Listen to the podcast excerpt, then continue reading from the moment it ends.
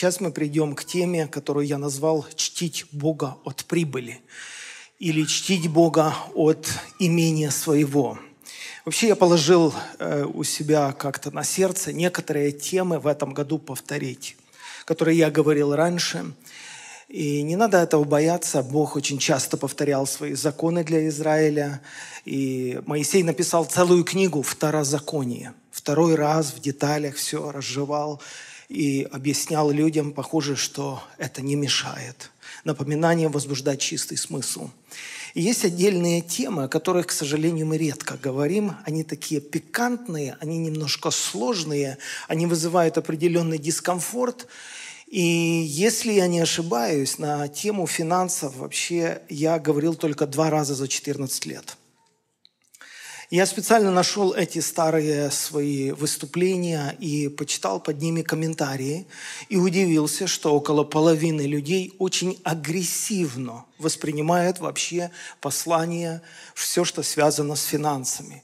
Люди верующие посещают церковь, такое чувство, что как бы вот э, буду ходить в Дом Божий, буду молиться, буду участвовать в церковных программах, все нормально, но к кошельку моему не приближайтесь не трогайте. Это мое. Вот такое чувство. И потому я ничего не преследую, э, я хочу просто поговорить о том, чему учит Слово Божье в отношении нашей материальной части жизни. Начнем с книги притчи, с 3 главы, с 9 стиха. «Чти Господа от имения твоего». Остановитесь здесь. Как это возможно на практике? Мы говорим о почитании Бога, который является Духом, который не имеет ни в чем никакой нужды. И мы говорим о нас, у которых есть определенные имения, то, чем мы владеем. Как можно чтить Бога от имения своего? Второй вопрос дальше – он продолжает мысль, Соломон говорит, «Чти Господа от начатка всех прибытков твоих, и наполнятся житницы твои до избытка, и точила твои будут переливаться новым вином». То есть он практически говорит, что все размеры, которые ты себе воображаешь в, в твоих возможностях, твои все просчеты, э, успех твой превзойдет все возможные твои ожидания.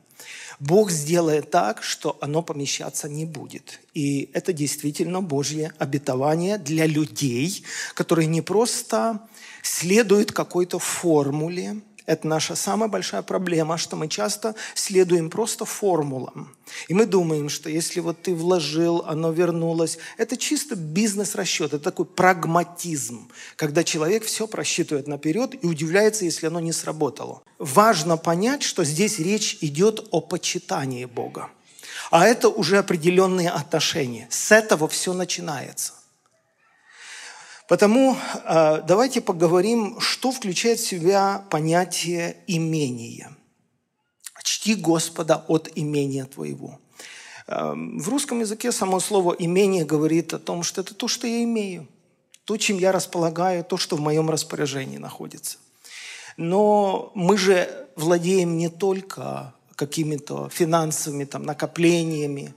Э, кто-то владеет, скажем, а, хорошей репутацией. Его уважают. Он авторитетный человек в своем окружении.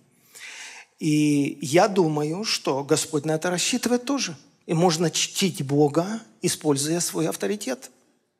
Однажды я обратил внимание на книгу Руфи, где эта бедная мавитянка, которая похоронила мужа, вернулась в Вифлеем со своей свекровью. И какие у нее шансы там прижиться?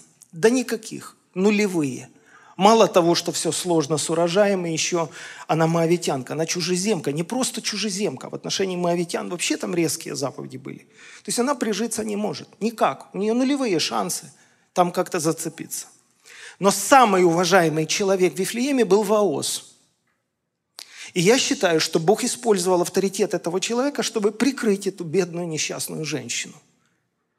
Если бы этот человек не пожертвовал своим авторитетом, а ему точно доставалось, Я просто знаю, потому что иногда намного меньшие вопросы решаешь, и как только ты прикроешь чью-то наготу э, своим авторитетом, тебе так достается. Тебе в спину такие камни летят. Потому что, как правило, наша психология говорит, что мы должны отмежеваться. Мы не хотим связывать себя с людьми с низкой репутацией, какой-то, с какой-то дурной славой, которая за ними следует. Но я считаю, в этом случае э, Ваоз своим авторитетом защитил эту женщину. Э, что мы еще имеем? Конечно же, мы владеем недвижимостью. Э, есть хороший текст Евангелия Луки, 8 главе написано, что некоторые женщины, которых Он, то есть Христос, исцелил от злых духов и болезней, Мария, называемая Магдалиной, из которой вышли семь бесов, и Анна, жена Хузы, домоправителя Иродова, говорят, богатая женщина была, и Сусанна, и многие другие, которые служили ему имением своим. А в других переводах написано ресурсами, возможностями. Может быть, это жилплощадью служили, когда он приходил. Может быть, это финансами служили. Но тем, чем они располагали, они служили. Это было служение, да? Они чтили Бога. Сейчас мы придем к самому главному, очень важному, интересному аспекту, как работает этот механизм. Дальше, что мы еще можем иметь? Скажем, положение. Отдельные люди имеют особое положение в обществе. Опять вспоминая книгу «Есфирь», где эта женщина оказалась в женах у царя. И не просто в женах, там было много жен, но она была любимой. И потому, когда возникла сложная ситуация, Мардахей позвал ее на разговор и сказал, слушай, Тебе не кажется, что именно для этого времени ты достигла достоинства царского? Ты же ничего не сделала для того, чтобы родиться привлекательной. Ты ничего не сделала для того, чтобы победить на конкурсе. И царь среди многих уже красавец выбрал именно тебя, расположилось его сердце к тебе. Ты не думаешь, что за этим всем есть план Божий? Ты не думаешь, что Бог на тебя рассчитывает сейчас, в этот момент? Я знаю, как ты мыслишь. Но не думай так, как ты мыслишь. Ты мыслишь так, что если даже все евреи погибнут, то я не могу погибнуть, я жена царя. Ошибаешься. Бог в любом случае спасет свой народ, а вот ты и дом отца твоего погибнете. Все будет ровно наоборот. Потому что Бог рассчитывает на тебя. Почему Он на тебя рассчитывает? А потому что это не совпадение и не случайность. В твоей судьбе напрямую принимает участие Бог. Благо, что эта женщина, Исфирь, услышала не просто Мардахея, она услышала Бога. Она поняла, что это, это серьезный аргумент. Потому чем мы владеем? Кому что Бог дал и чем благословил. И мы сегодня говорим о том, как почитать Бога. Но больше сегодня остановимся все-таки на нашем материальном достатке. Все начинается с сердца. Все начинается с тебя. Все абсолютно начинается изнутри человека. И э, примечательно то, что доброе сердце, э, благодарное сердце, в нем есть одна уникальная особенность. Это сердце, которое хочет раздавать. Добрый человек, благой человек, он не может быть скупым. Потому что само состояние доброты предполагает сделать кому-то что-то приятное. Это как напор в шланге. Э, тебя не надо призывать. Тебя не надо упрекать. Тобой не надо спекулировать, показывать какую-то нужду, давить на чувство долга, вины и так далее. Тебе не надо это делать. Если это по-настоящему доброта, которую взрастил в тебе Господь, она как давление просто толкает человека делать разного рода добро. И я хочу показать вам несколько текстов из Писания и легко доказать, что доброта – это качество Бога. Что доброта, она обязательно будет выражаться в щедрости. Повторяю еще раз, добрый человек скупым быть не может – Потому что доброта будет толкать его раздавать другим и благословлять других. Даже если эти другие не нуждаются. Человек будет в поиске, кого сделать счастливым. У Евтушенко есть прекрасное стихотворение, оно начинается словами смеялись люди за стеной. А я с душой, как с девочкой больной, думал, что они смеются надо мной. И потом он развивает мысль, они не надо мной смеялись, они просто разгорячили себя вином, им было хорошо. И он говорит, так часто и я думал, что если кто-то смеется, значит злорадствует. Но, наверное, и я когда-то так смеялся, а другой там за стеной думал, что это я смеюсь над ним, над его бедой. И он заканчивает стихотворение, что все-таки как хорошо, чтобы люди смеялись. Как хорошо, когда улыбаются люди, как хорошо, когда им не больно, как хорошо, когда им не страшно, как хорошо, когда людям хорошо. Это доброта. И тебе хочется сделать кому-то приятное, без всякого повода. Это проявление Божественного Духа. Я вам покажу это по Библии. Послание к Галатам, 5 глава, с 22 стиха. «Плод же Духа, любовь, радость, мир, долготерпение, благость». Остановимся. Благость – это доброта. Это синоним слова «доброта». Что мы сейчас прочитали? Что плод Духа – это доброта. А доброта предполагает жертвенность. 2 Коринфянам 9.8. «Бог же силен обогатить вас всякою благодатью, даже слово «благодать». Это благо дать. Это просто, без повода, просто дать благо, сделать добро кому-то. Что такое благодать, если исходить из корня этого слова? Благо дарить. Так вот, Бог силен обогатить вас благодатью, чтобы вы всегда и во всем, имея всякое довольство, были богаты на всякое доброе дело. У людей могут быть разные доходы – не все богаты. И не в этом вообще вопрос. Богатство начинается из состояния твоего сердца.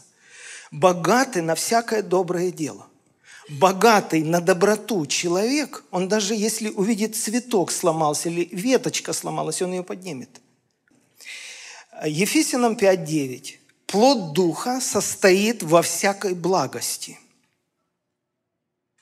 праведности и истине. Это очень интересное и смелое заявление апостола Павла. Плод Духа состоит во всякой благости. Любое проявление доброты – это проявление Божьего Духа. Всякое даяние доброе приходит от Отца Светов. Любое проявление доброты – доброты – не прагматизма, когда ты просчитываешь и присутствует какая-то выгода. Это не доброта, это бизнес, расчет.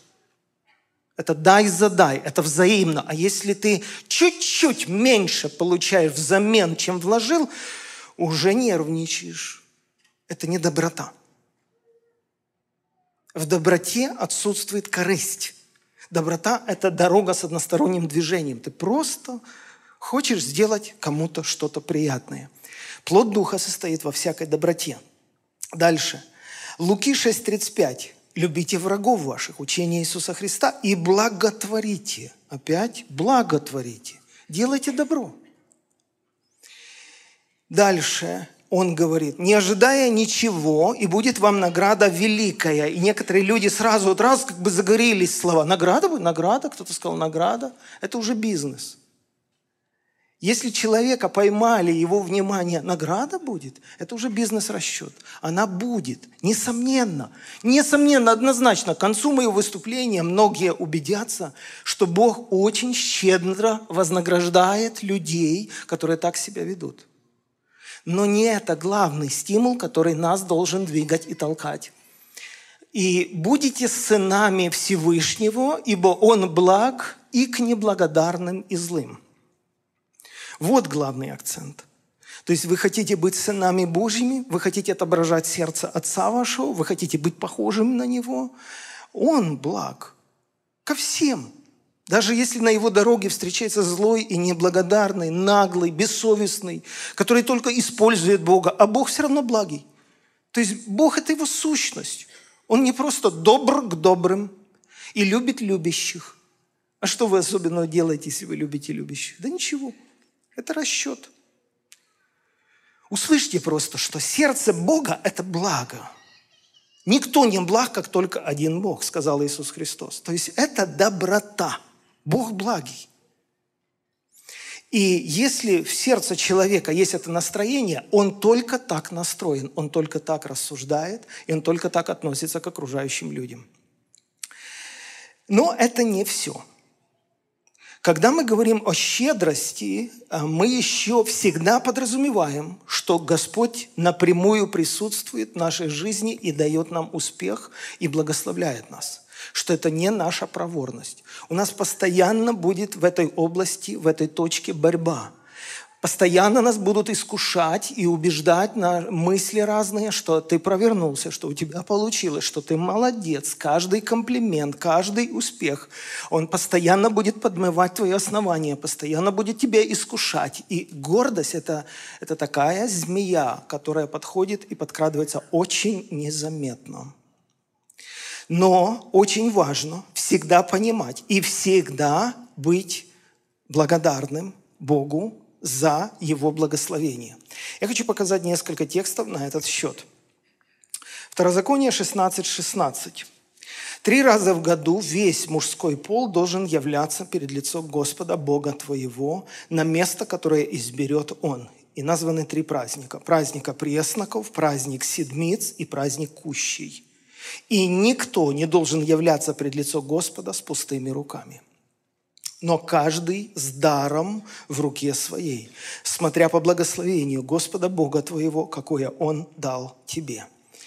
Вот эти учения, которые Господь насаждал в Израиле, они настолько пропитали общество, что Бог является центром и средоточием всего – и у людей даже не спрашивали, это были постановления, и оно врастало в культуру десятилетиями и столетиями. И люди действительно понимали, праздник, дни нерабочие, неделя выходных и не только. Очень серьезные растраты, связанные с праздником.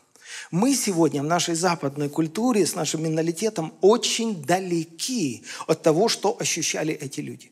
Я семь раз был в Израиле, и несколько раз мне приходилось быть на празднике Кущи, Сукот.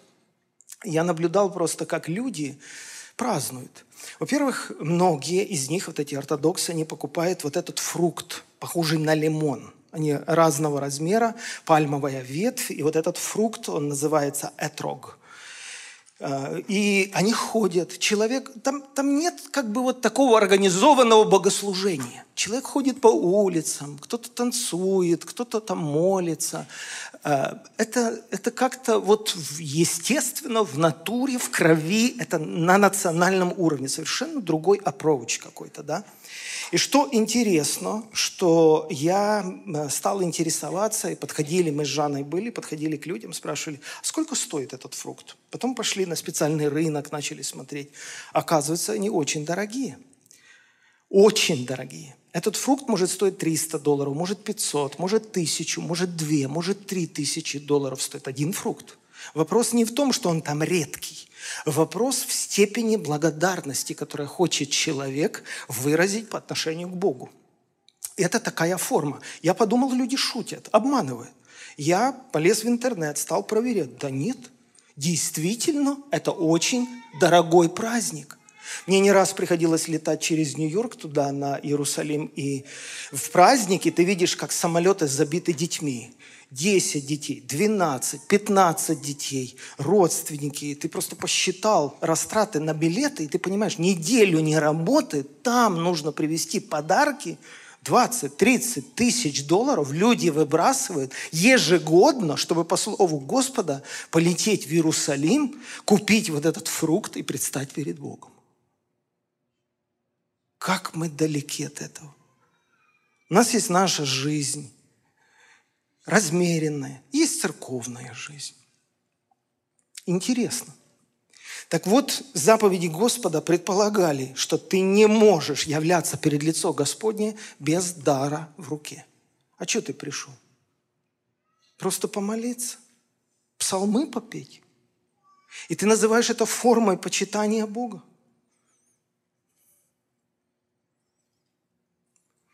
Почитание Бога предполагает, что ты Ему благодарен. Предполагает, что ты щедро хочешь как-то Его почтить. И давай искать, какими путями ты можешь это сделать, или я могу это сделать. Мы читаем о мудрецах, которые увидели звезду на востоке и организовали такую экспедицию, официальную делегацию. Скорее всего, их было много, это были люди именитые, и двигались они около года, может даже больше, некоторые утверждают. Они шли за этой звездой.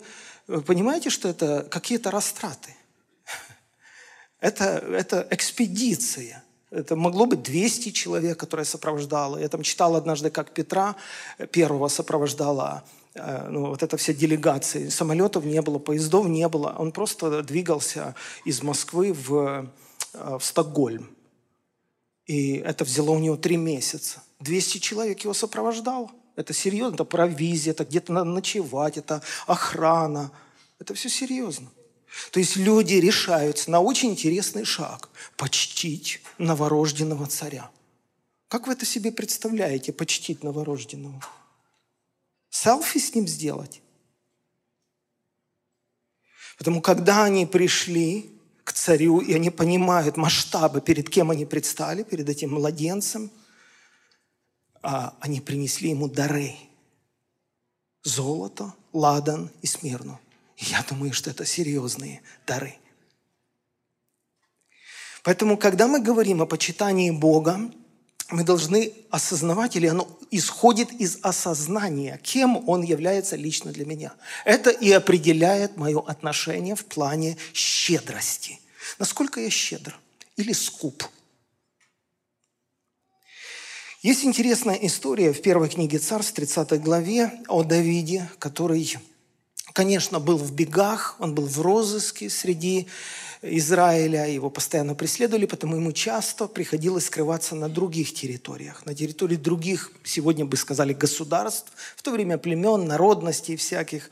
Короче, человек уже так привык к такому образу жизни, и с ним ходило где-то 600 мужчин. У этих мужчин были свои семьи, у кого-то больше, у кого-то меньше. Но, короче, вот такая группа уже с Давидом э, вот путешествовали. И описывается один такой фрагмент из жизни Давида, как они чуть ли не попали в такой переплет, что вынуждены были воевать против своего народа Израиля, но Бог их как-то помиловал, и, и им отказали в этом, и они возвращаются в Секелаг, где оставили свое имущество, вот это все имущество, что постоянно надо с собой возить, потому что нет ни кола, ни двора. Жен своих оставили детей и видят такую страшную картину. Город сожжен – знаете, мы все проходим через определенные долины и унижения, где очень тяжело дышать, где тяжело думать, где иногда льются слезы, а иногда они не льются. Но есть моменты, когда ты ломаешься. Есть какая-то точка, где ты выдерживаешь, тебя можно, можно нагибать, а потом хрусь и сломался. И мне кажется, что эти мужчины, когда они увидели все это, многие из них сломались. Там написано, они так плакали, сколько было у них сил – чуть не убили Давида. То есть отчаяние достигло вообще точки кипения. Люди просто были сломаны. А Давид, а Давид тем более, он их предводитель. Они ему верят, они за ним ходят. И потому Давид, я представляю его всем таким избитым, сломанным внутри и опухшим от слез. Он встает, подходит к священнику и говорит, принеси мне эфот. А что ты собираешься делать? Я иду с Богом разговаривать. Священник дает ему эфот, Давид уединяется, начинает с Богом прямой конкретный разговор. Стоит ли мне искать врагов? Я их догоню. И Бог ему отвечает, да, догонишь.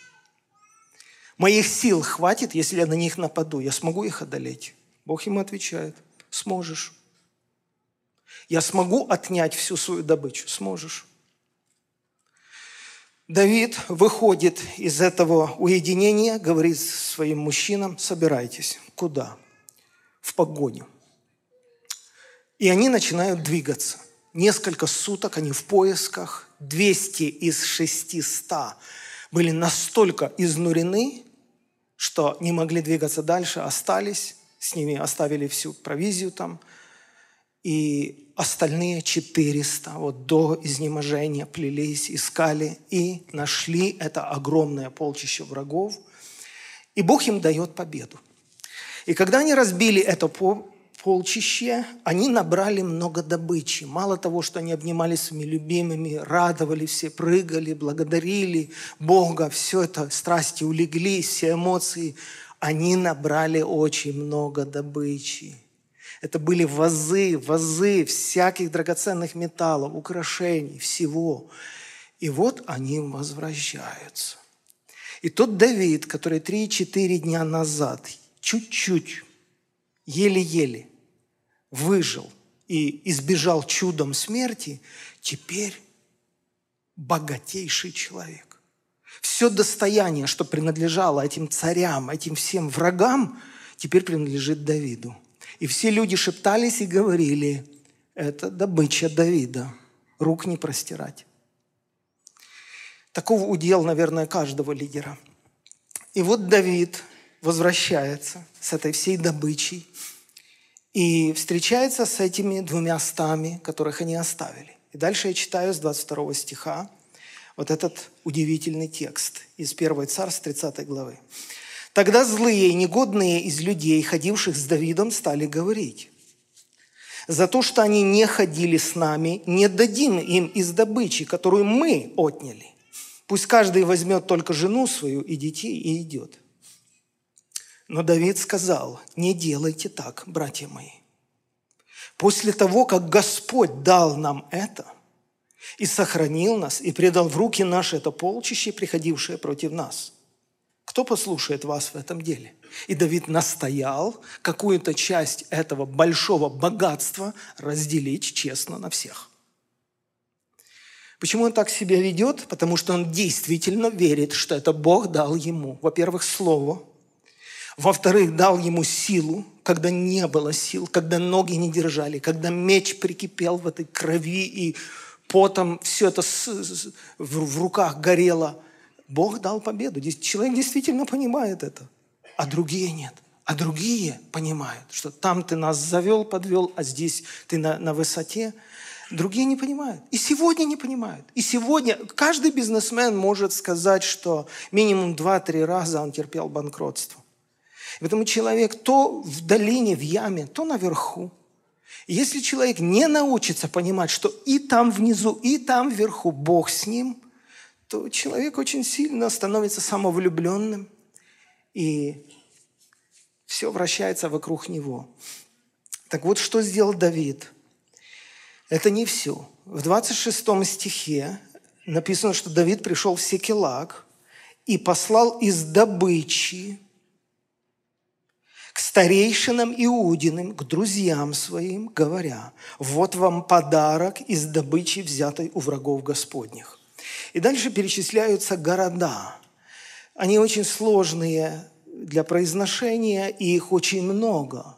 Я их начал считать, насчитал там 10 или 12, а потом дошел до того, что в городах Иерахмельских, в городах Конейских, там, там они даже перестали перечислять эти города – то есть мы говорим о том, что Давид возвратился в Секелах, сел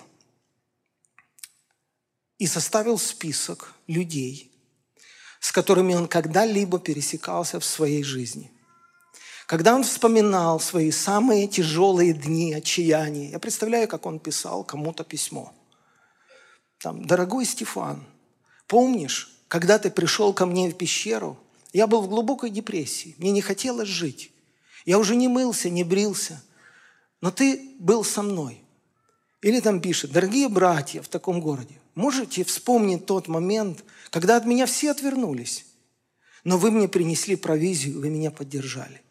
И подарки, подарки, серьезные подарки, большие подарки. Люди годами, годами не встречались с Давидом. Люди даже не знали, жив ли он. Они только знали, что его судьбе не позавидуешь. Бегает, мыторствует, ищет, чтобы покушать. Не то, что владеть этими сокровищами. Но в один день все поменялось. Так вот мой главный вопрос ко всем. Кто заставил Давида так поступать? Мне часто пишут, покажи мне хоть один текст в Новом Завете, что Бог обязывает нас приносить финансы и жертвовать. А я говорю, а кто заставлял Давида это делать? Какой закон ему предписывал вот так поступать? Это все его достояние. Он действительно воевал, он действительно уже раздал своим друзьям всем. Зачем всем раздавать? Нет, это благодарное сердце. Это доброе сердце. Это сердце, которое понимает, что Господь дал мне победу. И человек не может удержать внутри. Он не видит смысла это все держать. Все, чем его Бог обогатил, это такой человек сразу это все раздает. Такой человек. Ты ничего с этим не сделаешь. Человек сам такой. И это не единственное. Когда мы читаем вторую книгу Царств, шестую главу, там описывается, как Давид, уже будучи царем, он мечтал ковчег возвратить к себе. Чтобы ковчег Божий был в городе Давидовом, рядом, под боком. И однажды он устроил эту пышную церемонию, но они допустили ошибку, и там кто-то погиб, и Давид испугался, и там поместье было какого-то Авидара рядом, и Давид говорит, давайте туда отнесем. И, и была пауза. Месяц проходит, второй, третий. И вдруг Давиду говорят, слушай, а ты хоть видишь, как Бог благословил дом Авидара? Все об этом говорят. Просто у него никогда такого не было. Бог его всем благословил. И у Давида снова забило сердце. Да как же так? Как же так? Ковчег Божий явно вот оно, благословение, явно вот человек почтил Бога тем, что принял у себя этот ковчег, и Давид снова организовывает эту пышную церемонию, и они несут, теперь несут уже этот ковчег. И каждые шесть шагов приносят в жертву животных. И мало того, что большие растраты, столько времени, вы посчитайте только, шесть шагов принести в жертву э, тельца и овна – но, понимаете, если ты имеешь дело только с формой из религии, ты действительно устанешь. Оно все так изматывает, раздражает, и в этом вообще нет никакого смысла. Но в том-то и заключается, что вера-то живая. Давид чувствует вот эту живую связь с живым Богом, который говорил с ним тогда, когда на себя накинул этот, этот фот. И потому Давид скакал из всей силы перед Господом. И ему все равно, кто что думает. Он водил эти хороводы с простыми людьми. Милхола вся покрылась потом, в позоре. Ты сегодня унизил себя. Ты на уровне простолюдин прыгал. Ты хотя бы обо мне подумал. Ну, ты же все-таки государственное лицо. Ты же первое лицо. Давид не так мыслил. Он не так мыслил. А он имел отношение с Богом. И его это безмерно радовало. И он терял счет времени. Он понимал, что ковчег Господень въезжает в мой город. Начинается новая страница в моем царстве. Вот так он мыслил. И когда они уже принесли ковчег, установили на место, приготовленное Давидом, вознесли все сожжения, жертвы мирные, 18 стих. Когда Давид окончил приношение всесожжений и жертв мирных, то благословил он народ именем Господа Саваофа и раздал всему народу, всему множеству израильтян, как мужчинам, так и женщинам, по одному хлебу, по куску жареного мяса и по одной лепешке каждому. И пошел весь народ, каждый в дом свой. А в книге Паралипоменон там написано, что еще и по кружке вина – а в английских переводах некоторых написано, что это были не просто хлебные лепешки, что это были сладости, что там с изюмом было, что, ну, по-нашему говоря, pastries, да, как бы угощение, сладости. И кому он это раздал? Всему народу. Я не знаю, были ли вы в ситуации, когда э, вы пригласили в ресторан компанию – и вы платите, а все стейк заказывают.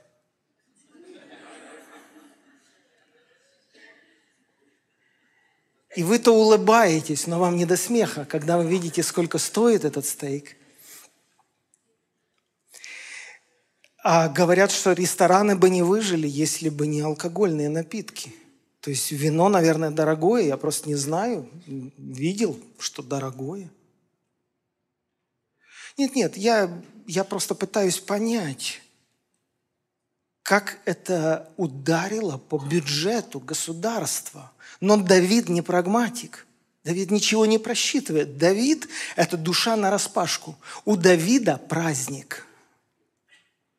Давида несет. Давид угощает сегодня. Вот это доброе сердце. И вот это благодарное сердце. Он не считает. У него просто много любви, у него много благодарности, у него восторг. Этот человек просто благословляет людей вокруг. Потому мы сегодня говорим о том, что скупые люди этого не поймут. Люди неблагодарные этого не поймут.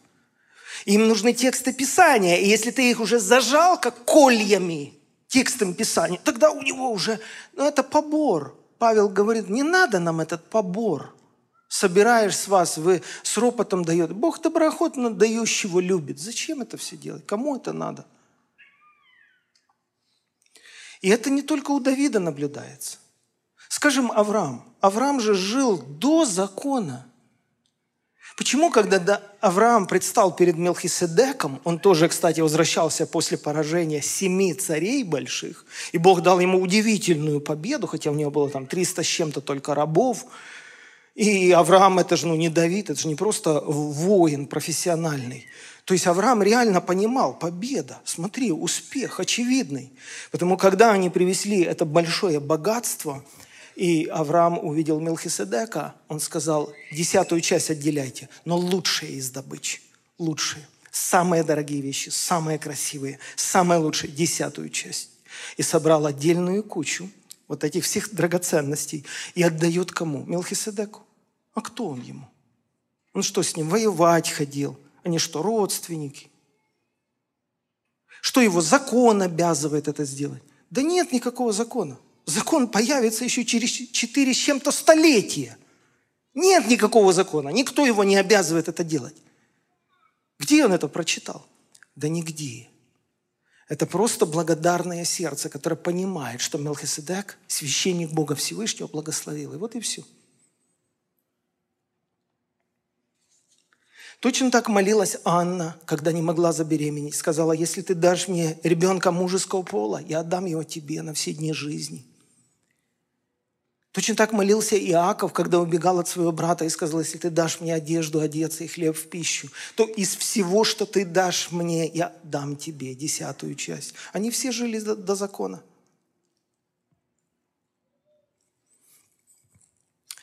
Поэтому это связано с верой в то, что Бог лично, непосредственно участвует в нашей жизни и благословляет плод наших рук. Посмотрите, э, как это выглядело в ветхозаветном Израиле. Второзаконие, 26 глава. Когда ты придешь в землю, которую Господь Бог твой дает тебе в удел, и овладеешь ею, и поселишься в ней, то возьми начатка всех плодов земли, которые ты получишь, именно начатков. Вы знаете, Господь как бы не извинялся за это. Он не чувствовал никакого смущения сказать «первые плоды мои». Первенец сын родился мой. Я вас искупил из Египта, из рабства. Господь не стеснялся. Он им прививал вот эту культуру. Может, кого-то и рвало, и ломало изнутри. Но это делал Господь часто и настойчиво. Так вот он говорит, первые плоды, которые ты соберешь на этой земле, а, положи в корзину и пойди на то место, которое Господь Бог твой изберет, чтобы пребывало там имя Его. И приди к священнику, который будет в те дни, и скажи ему, сегодня исповедую перед Господом Богом твоим, что я вошел в ту землю, которую Господь клялся отцам нашим дать нам.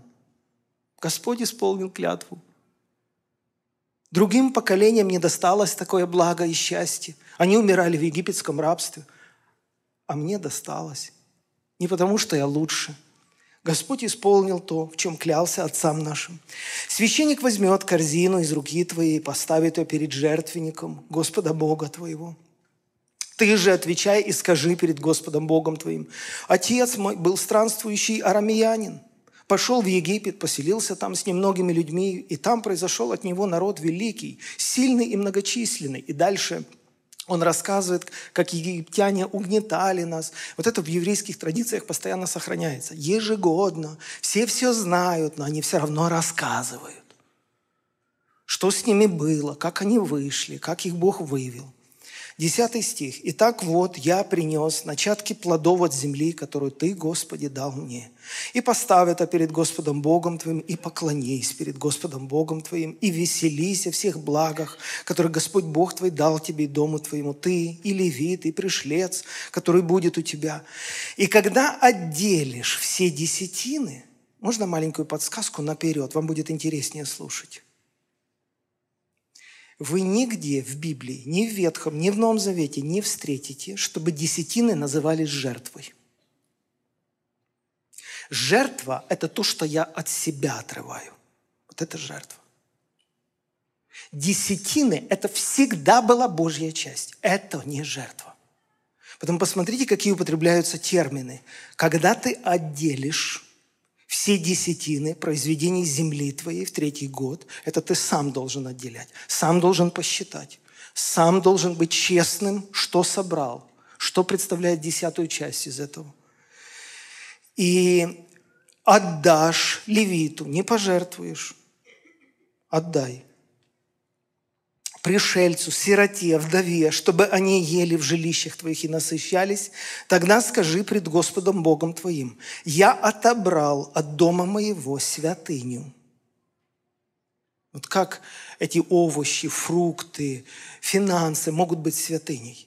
Святыня – это то, что отделено, священное – я отобрал от дома моего святыню и отдал ее левиту, пришельцу, сироте и вдове, по всем повелениям твоим, которые ты заповедал мне. Я не приступил заповедей твоих и не забыл». Посмотрите еще текст из книги Неемии. Строится второй храм – Первый был разрушен, вавилонское пленение, очень тяжелые годы, целое поколение там жило, и вдруг времена меняются, люди возвращаются на свою землю, начинают строить храм. Это очень интересная тема. Э, сейчас мы немножко об этом поговорим в оставшиеся 10 минут. И посмотрите, э, значит, что там Неемия, Амос, Зарававель, и Иисус, Великий Ирей, там очень много персонажей, все малые пророки или большинство, Агей, они все вот жили в то время. И потому, когда читаешь вот этих пророков, ты понимаешь, о чем идет речь. Так вот, что интересно. Неемия очень в этом усердствовал. Они и стену строили, потом храм начали строить. И вот посмотрите, что пишет Неемия в 13 главе. Э, с 4 стиха. «Прежде того священник Елиашев, представленный комнатам при доме Бога нашего, близкий родственник Товии, этот Товия постоянно досаждал этому Неемии, э, так вот, какой-то родственник этого Товии по имени Елиашев отделил для Тови, для своего родственника, большую комнату, в которой прежде, то есть раньше, клали хлебное приношение, ладан, сосуды, десятины хлеба, вина, масла, положенные, то есть предписанные законом для левитов, певцов и привратников, и приношения для священников.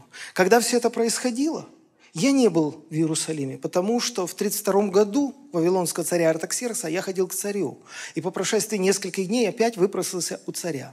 И вот когда я пришел в Иерусалим и узнал о худом деле, которое сделал Елиашев, отделив для Товии комнату на дворах Дома Божия, тогда мне было весьма неприятно.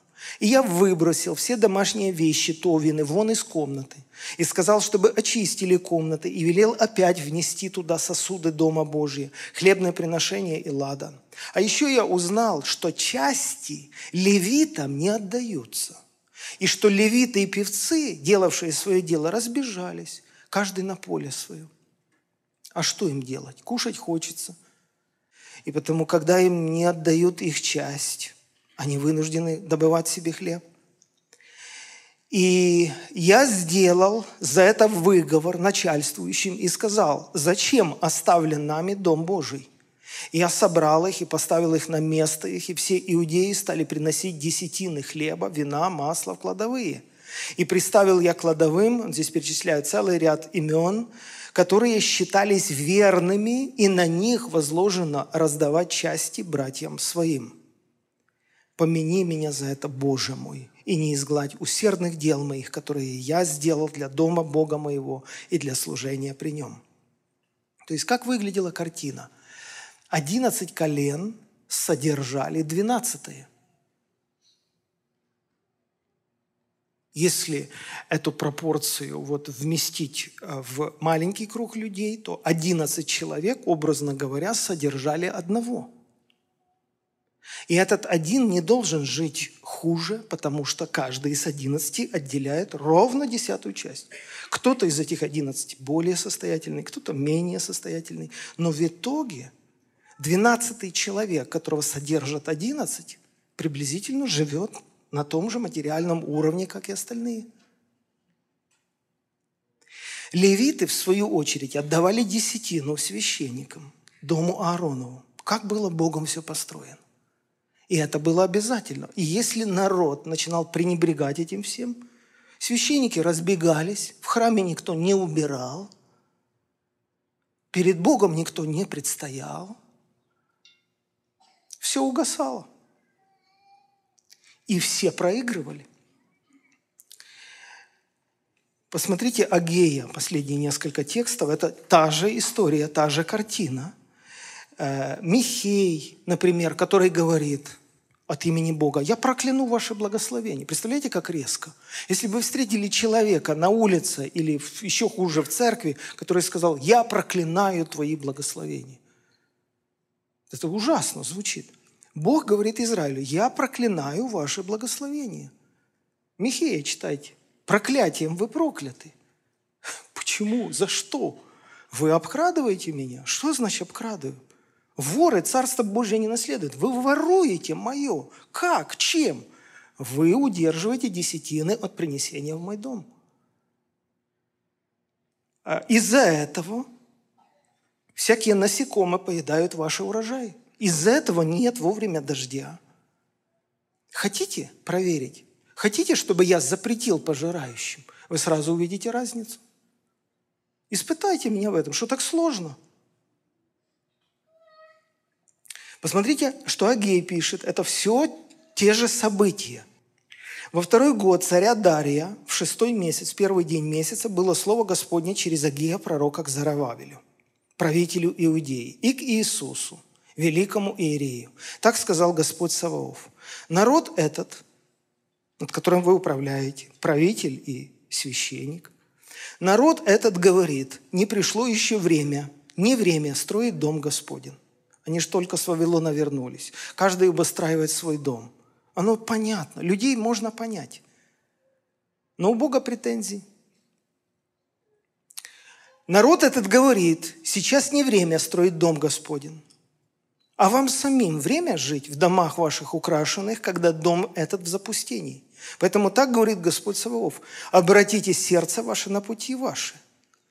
Когда он говорит «обратите сердце ваше», практически это синоним понятия «обратите внимание».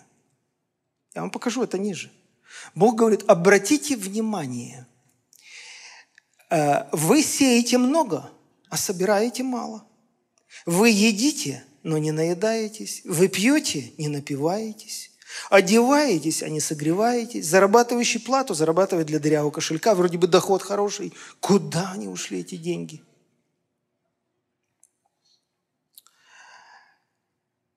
Так говорит Господь, обратите сердце ваше, то есть обратите внимание. Взойдите на гору, носите деревья, стройте храм. Я буду благоволить к нему, прославлюсь, говорит Господь. Ожидаете много, а выходит мало. Что принесете домой, то я развею. А за что? Говорит Господь Саваоф. За дом мой, который в запустении. Тогда как вы бежите, каждый к своему дому. Поэтому небо заключилось и не дает вам росы, и земля не дает своих произведений.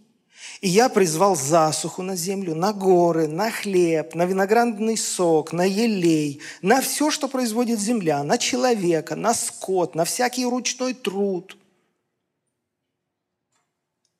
И послушались Зарававель, Иисус, сын Сидеков, Иосидеков, и весь прочий народ гласа Господа Бога, и слов Агея пророка, как послано Господом, и народ убоялся Господа. Тогда Агей, вестник Господен, сказал народу, «Я с вами, говорит Господь, и возбудил Господь дух Зарававеля, правителя Иудеи, и дух Иисуса, великого Иерея, и дух всего остатка народа, и они пришли и стали производить работы».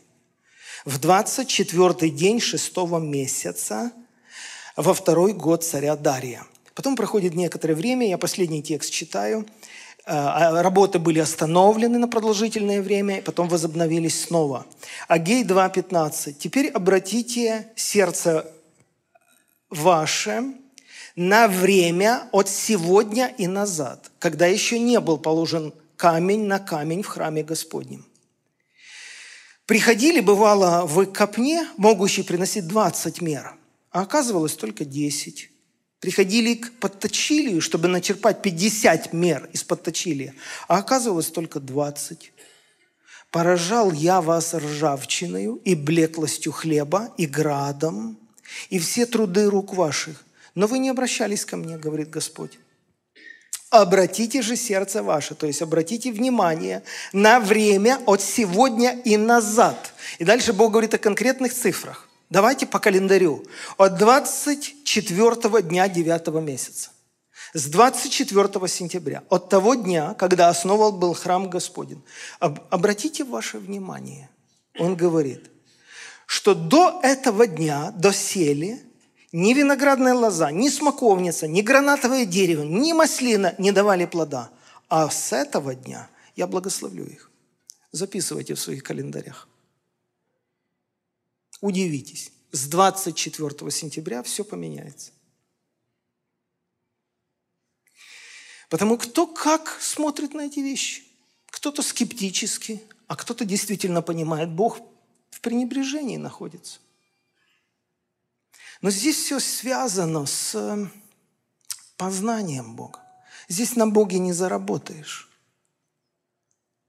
Здесь не получится вычленить какую-то формулу и просто разбогатеть. Не получится. Это мера познания Бога, уважения Бога, почитания Бога. Я помню, может быть, лет пять назад у меня было сильное побуждение а, записать короткое видео и выставить его в социальных сетях. Я боролся продолжительное время, потому что не люблю говорить о деньгах, правда стараюсь воздерживаться от этого. Но было прямо конкретно настойчиво в моем сердце, запиши это видео. И я это сделал.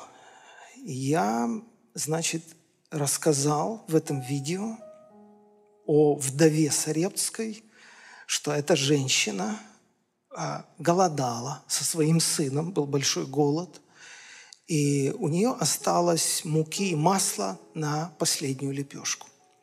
И когда она собрала дрова, чтобы испечь эту лепешку, во двор вошел человек Божий. Посмотрел, что она собирает дрова, и сказал, испеки эту лепешку для меня, а потом испечешь для себя и для сына твоего. И вот так говорит Господь. Если ты это сделаешь, то ты будешь питаться во все дни голода, когда другие пухнут и умирают. И женщина смотрела в глаза пророка и принимала решение, верить или не верить. Если врет и съест эту лепешку, то и мы умрем. Просто хотелось бы поесть еще раз. А если не врет – и эта женщина решается на такой поступок. И она действительно замесила этот последнюю муку, испекла эту лепешку. И Илья действительно на глазах у этой голодной женщины или ее, и ее сына съел ее. Но когда женщина пошла к себе в кладовку, она обнаружила, что кувшин полон масла. И мука, катка полная муки – и я сказал тогда в этом видео, вы можете меня критиковать, вы можете относиться ко мне как хотите, но Бог положил мне на сердце сказать вам, если вы в течение года поддержите наше служение любой посильной суммой, Бог благословит тех, которые в это верят. Я вам скажу, я бы сто раз воздержался об этом говорить, потому что на этой теме очень много спекуляций происходит. Боролся. Но я это сделал. Я потом получал разные письма, разные свидетельства. Нет времени, наше время вышло. Но одна история меня сильно потрясла. Я был в России. А в одном месте, где я проводил богослужение, пришла женщина и сказала, я вдова. Я услышала ваше видео. У меня небольшой доход. Но я вас слушала, я услышала, что это Бог говорит с моим сердцем. Я приняла решение последовать тому, что вы говорите. И я, говорит, 12 раз, вот 12 месяцев очисляла часть своей небольшой зарплаты и пересылала на офис вашего служения. А, Александр, когда я отослала последнюю двенадцатую часть, мне позвонила моя дочь которая была замужем и не могла забеременеть. Мы все так хотели этого. Угадайте, что она мне сказала? Она сказала, мама, я беременна. Она говорит, я пошла на следующее утро на работу. Я работаю в компании больше 20 лет. И эта компания стремительно развивалась. И последние годы, и меня позвал начальник компании, посадил меня и сказал, вы наш сотрудник, а, больше 20 лет в этой компании, я хочу дать вам бонус. И он дал мне 40 тысяч американских долларов, за которые я купила квартиру. Через очень короткое время со мной познакомился мужчина, который сделал мне предложение, и я вышла замуж. У меня есть фотография с этой женщиной, с ее мужем. И я подумал, удивительно. Удивительный Господь. Удивительно. Давид, вот эти все люди, удивительно. Как же его не видеть? Как же не чтить Бога? От имения своего. Я знаком с другим человеком, который имеет строительную компанию. Недавно он мне рассказал, что а, его компания выполняла некоторые строительные работы для одной пожилой пары здесь, в Соединенных Штатах. И он говорит, с первого дня, как мы делали эту работу для этого дедушки, бабушки, уже им за 80, у меня почему-то было на сердце возвратить им прибыль от этого проекта. Но там немалые суммы, они там полностью делали им дом, обшивали, окна меняли. И он говорит, но эта мысль меня серьезно преследовала. И я чувствовал, что Бог что-то говорит со мной, и это все мы делаем ради Бога.